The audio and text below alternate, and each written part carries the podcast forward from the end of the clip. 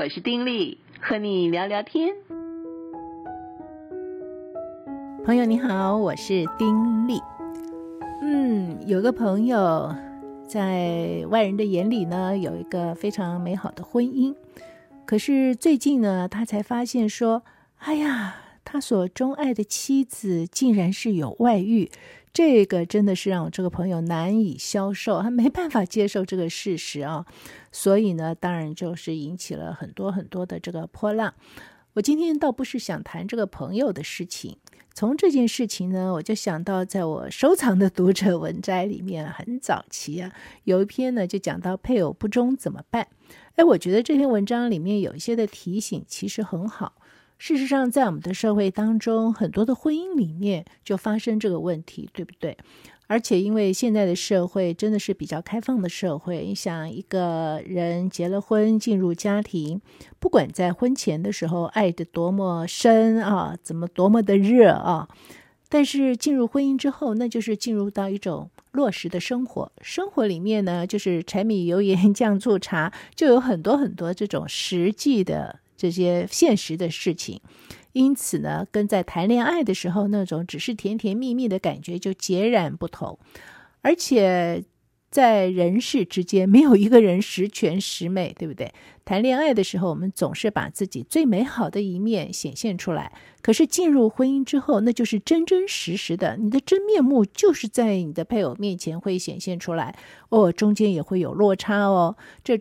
加上有了孩子之后，夫妻之间相处的模式有些的改变，或许还有姻亲的介入等等，很多的因素都可能造成婚外情。何况现在这个社会，不管是男性或女性，在职场当中也会面对很多很多的诱惑哈。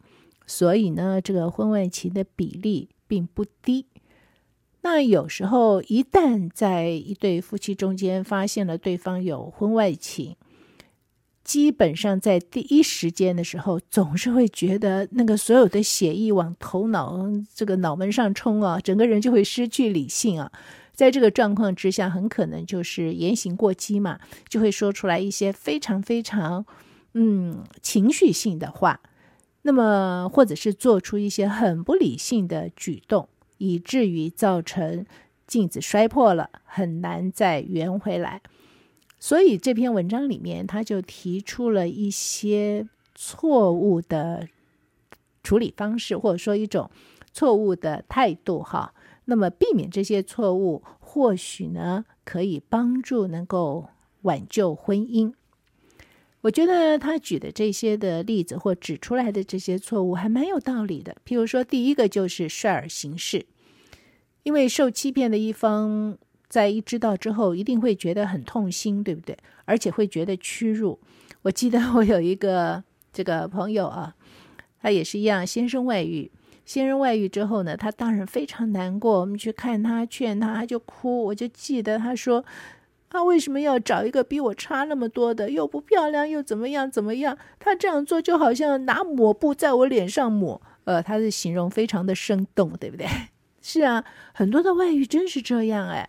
他看他外遇的对象，不见得比原配在我们所见的条件上好，往往还是差距很大。那为什么他会跟这样的人外遇呢？对这个原配来讲，就觉得说，你找一个什么都比我好的人，我也就服了。可是你找这样的人，你是拿抹布抹我的脸哈。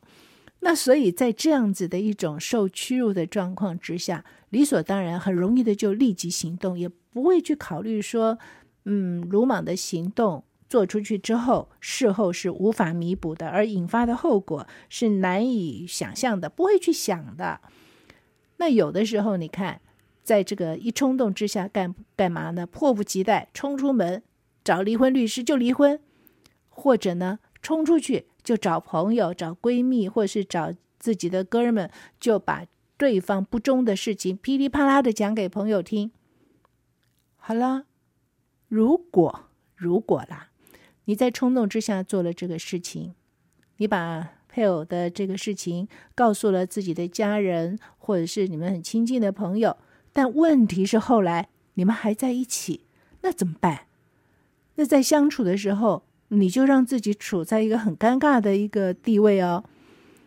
因为你一方面要修补你和配偶之间的这种婚姻关系，对不对？他曾经外遇，他说他要改了，然后你要修补他的关系。另外一方面，你还要修补配偶跟你的家人或跟你们亲近好朋友之间的关系，因为家人知道了你曾经受过这个创伤。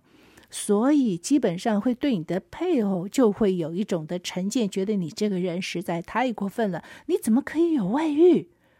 哇，糟糕了哈！这个关系上就有一个裂痕，那你夹在中间很难做嘛。所以在这个中间啊，第一错就是率尔行事，太冲动了，冲动的反应。所以在这样子的一个状况之下呢，最好啊就是好像嗯。被骗的这一方哈，被蒙在鼓里的这一方哈，放慢步调，千万不要反应过于偏激，因为如果你过于偏激的时候，所引发的后果其实没有一样是好的。如果是说想要挽救婚姻，或者说要维护婚姻的话，最好的办法就是让自己冷静下来。不过这里当然也牵涉到我们对于婚姻的看法到底是什么。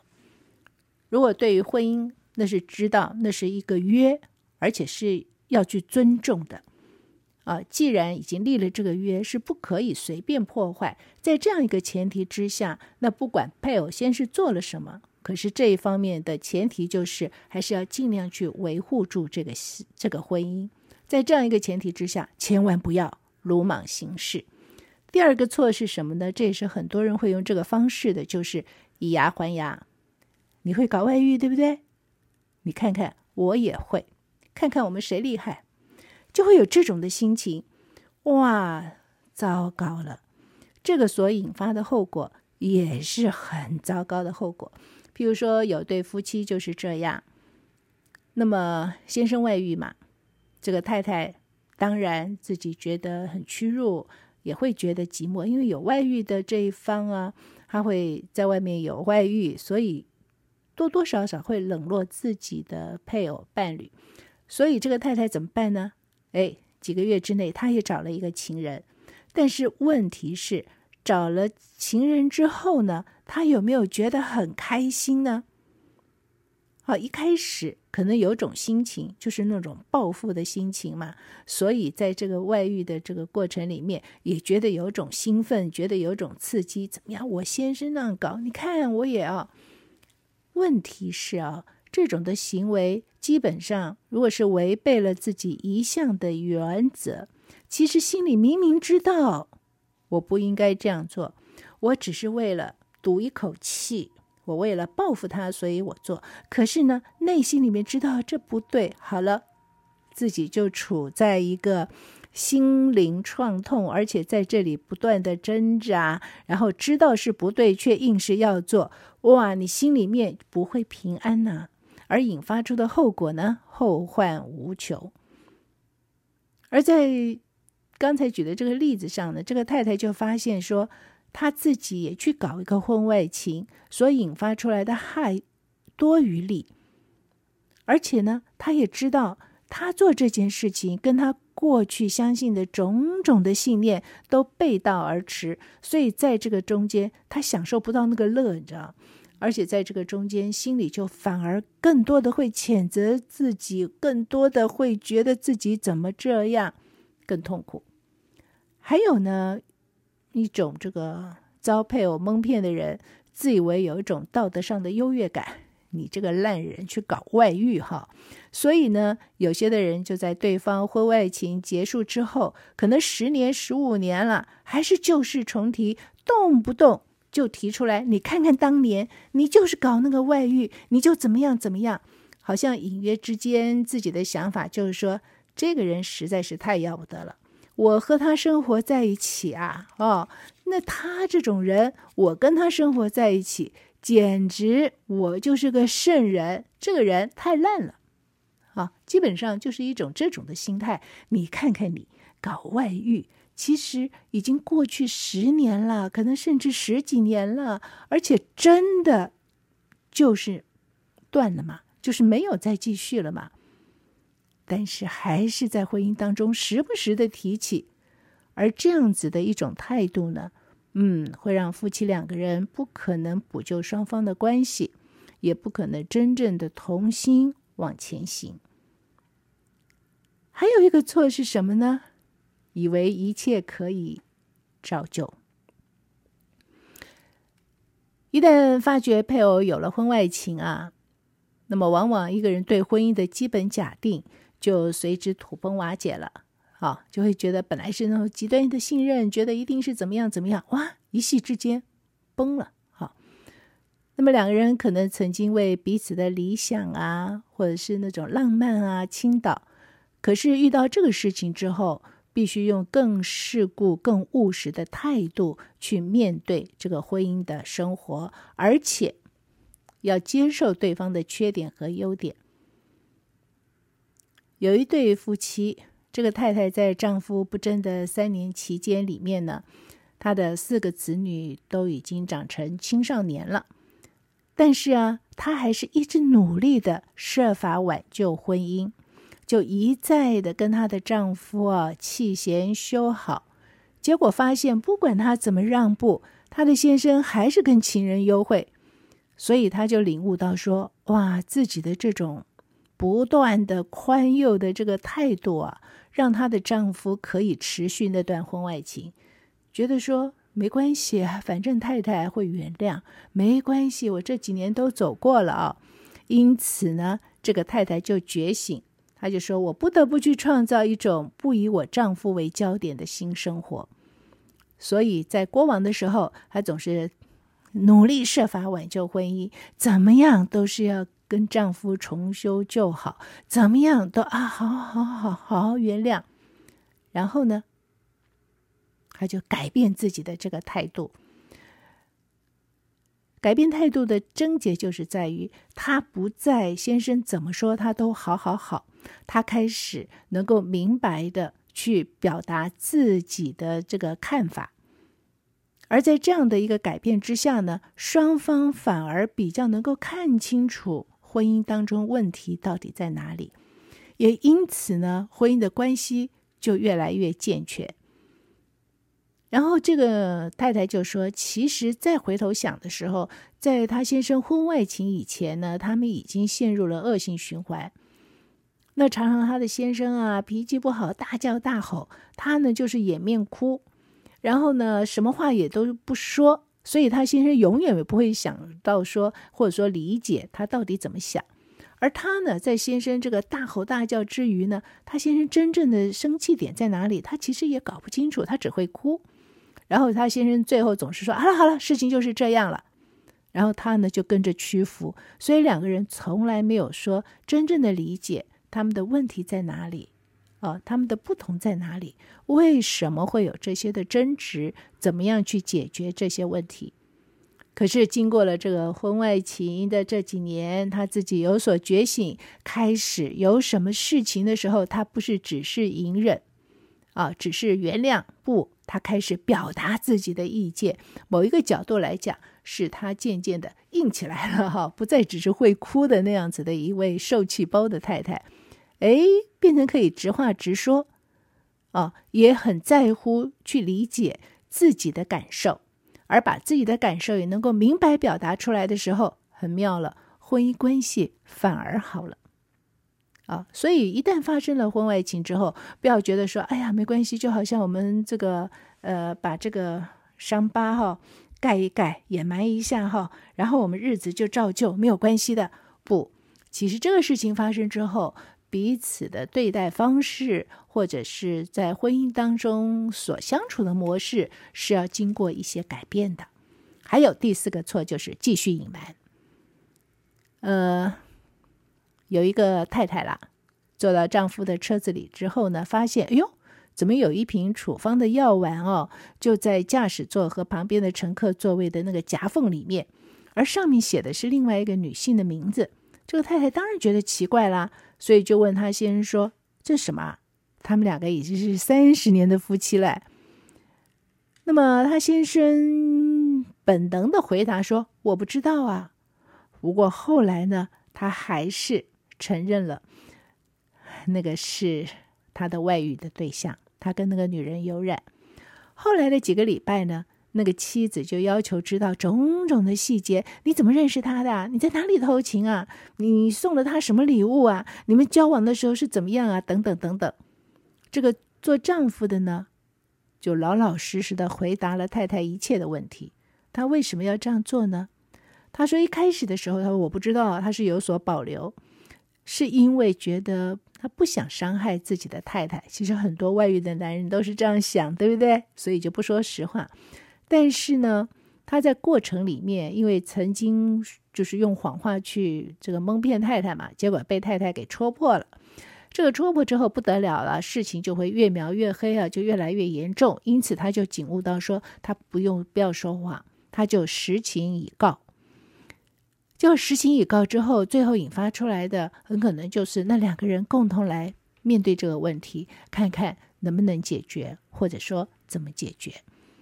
那如果说你的配偶逼着你坦白交代外遇的事情啊，其实最好真的是要说实话，但是有但书哦，要考虑对方的感受，因为真的很难承受嘛，这是一个非常痛苦的阶段啊。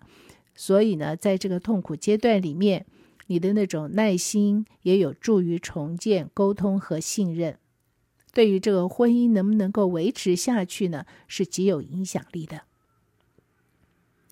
第五个错是什么呢？就是逃避现实。其实，在一个婚姻关系里面，一方有外遇，然后另外一方一定是痛苦的不得了。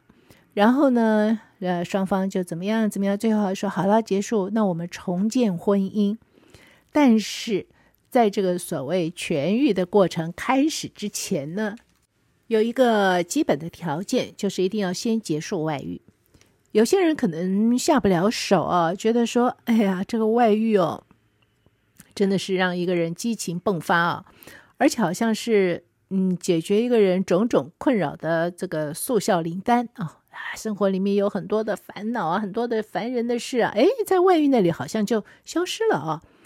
但是呢，你没有办法去改变环境，只不过是改换了对象而已。我里面可能会有一些的困难扰人的事情，但是如果只是靠这个外遇啊去解决的话，那个问题永远还是问题嘛。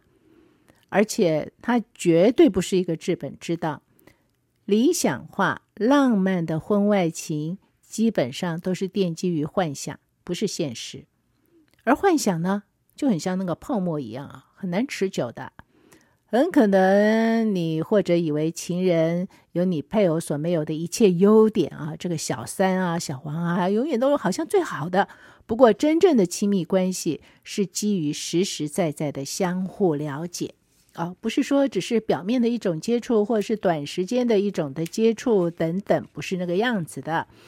而且呢，就是要这种真真实实的，嗯，实实在在的那种的相互了解、彼此认识，而且能够接受对方的缺陷，真正的认识。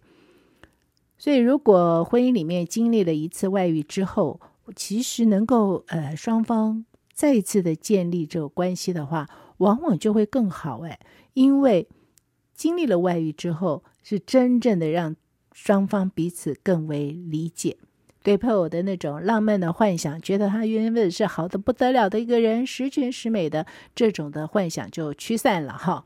彼此呢都可以看到彼此的不是十全十美。其实这一点啊，基本上在婚前或是在我们任何一个阶段，我们应该都有这个认识。世界上没有一个人十全十美的，婚姻关系也不是两个十全十美的人去造一个哎呀美满幸福的家庭，不是啊。婚姻关系基本上是两个不是十全十美，两个真是都有问题的人，彼此结合之后建立一种关系，而借着这个关系能够帮助彼此更好。那么，在一个所谓的基督徒，两个基督徒的婚姻关系里面，因为是基督徒，然后彼此的心中都有上帝的时候，那这样子的关系在上帝面前是帮助对方，不管是在各个方面，生命更为成长，更有神的样式，就是往一个极端的最好的方向去走。这是婚姻关系所给我们的，所以它基本上就是不完全的人。就不是十全十美的人，而是借着关系，这个关系让彼此更好。有这样子的一个认识，进入婚姻，其实对于婚姻的维持跟成长都有很大的益处。哈，好，第六个错误是什么呢？拒绝认错。他说，多数的夫妻会因为一段婚外情闹得就是焦头烂额。那么，如果你不肯认错、请求宽恕的话，往往是不可能疗伤止痛的。如果有婚外情的这一方死不认错，那么对方呢，这个配偶往往就是愤怨难平嘛，而且就会疑心你一定会再犯。你都不觉得你错呀？就就算这一段情断掉，你也会再犯，对不对？那么有些人呢，会把自己有外遇啊归咎于配偶。啊，觉得说，哎呀，都是我那个太太太怎么样怎么样，所以逼得我不得不，对不对？而对这种人来说呢，认错并不是容易的事。不过，有外遇跟你的婚姻啊，或者是性生活的好坏啊，其实没有关系。不是说，哎，你的这个婚姻生活啊不美满，这个太太都不收拾。这个屋子，或者是先生啊，什么事都不管，等等，所以造成外遇，不是的。专家说的啊，没有人可以逼你去偷情的。怪罪到配偶身上，也许可以帮助一个人减轻内疚，觉得不是我的责任。但是对于婚姻呢，却会造成更大的损害。你已经外遇了，你还要去怪配偶，那 你想要修复关系，是不是难上加难？所以基本上呢，他就提出了这六个错，我都觉得这六个错讲的都蛮对的。因此，在我们现在社会当中，真的有很多的婚姻当中有这个问题，或许这些都可以提醒我们，也可以帮助我们。即便我们的身边有朋友遇到这样子的问题的时候，哇，配偶有外遇了，或许也可以给朋友一些这种的建议。对于自己的婚姻生活当中来说呢，那更是，如果自己遇到了这些问题，也知道让自己千万不要犯这些的错误。那基本上检讨外遇的起因，绝对有助于婚姻日后的经营。那么发现外遇之后，基本上双方总是要谈嘛，不过一定要找一个私密的场合去谈，不要当着孩子，也不要说在公共的场合谈，免得一言不合吵起来，这个双方这个脸都拉不下来哦。然后呢，在这个外遇事件之中啊，也需要借着这件事件去吸取婚外情的教训，去想为什么会有这个婚外情呢？啊，这个背后的原因是什么？那么基本上就是婚姻的关系不稳固哈。那怎么样做可以加强这个关系的稳固呢？诶，这些都可以去思考，然后去改变。自己在婚姻生活里面那种生活的方式，而且在发生这件事情之后呢，也要随时的去调整，呃，两个人的这种关系啊。其实很多人也会建议啊，在婚姻当中发生了这些裂痕之后，两个人其实不妨去想一想，在过往所拥有的那些甜蜜时光。我们很少有人是被人什么用刀架着脖子，被逼着娶，被逼着嫁的嘛。嗯，大概没有这种状况吧。通常都是两情相悦，然后曾经有过那种非常甜蜜的时光，然后这个非常非常的一定要跟对方在一起，所以步入婚姻。哎，再去回想一下那样子的日子，想一想在对方身上曾经有过的这种热情哈，然后呢，去体会。对方的某种的心思，有时候一个人在婚姻里面，然后他有了外遇，可是他心里面可能并不是很踏实的。这个外遇的成因当然有很多种嘛，那他可能并不是很踏实，他对自己的妻子可能也是怀抱着很大的愧疚感。一旦被妻子发现之后，妻子愤而离家，对于他的打击非常大，他会觉得前途无望，他觉得自己是个很烂很烂的人，不知道该怎么办。有可能是这样子啊。那么在这种情况之下，妻子是不是要去理解他的心情，然后两个人携手共同去面对这个婚姻当中的这个难题，共同去克服？或许你会觉得说，嗯，不在其中啊，讲这些东西都容易啊，身在其中那种情绪是大过一切，很难，是不容易。但是我觉得前提就是婚姻，我们对婚姻的看法是什么？婚姻是一个约，我们是要维持住的。那么在这个过程里面，会发生一些的插曲，会发生某些这些状况。那么发生这些状况之后，我们要怎么样去解决？我们要怎么样面对？我们要怎么样？因为有这些的缺口，能够去把这些缺口补起来不说，而且重新建立更稳固的一种婚姻关系。今天聊到这儿喽，下回再聊。此刻就跟你说再会，亲爱的朋友，祝福你平安喜乐，拜拜。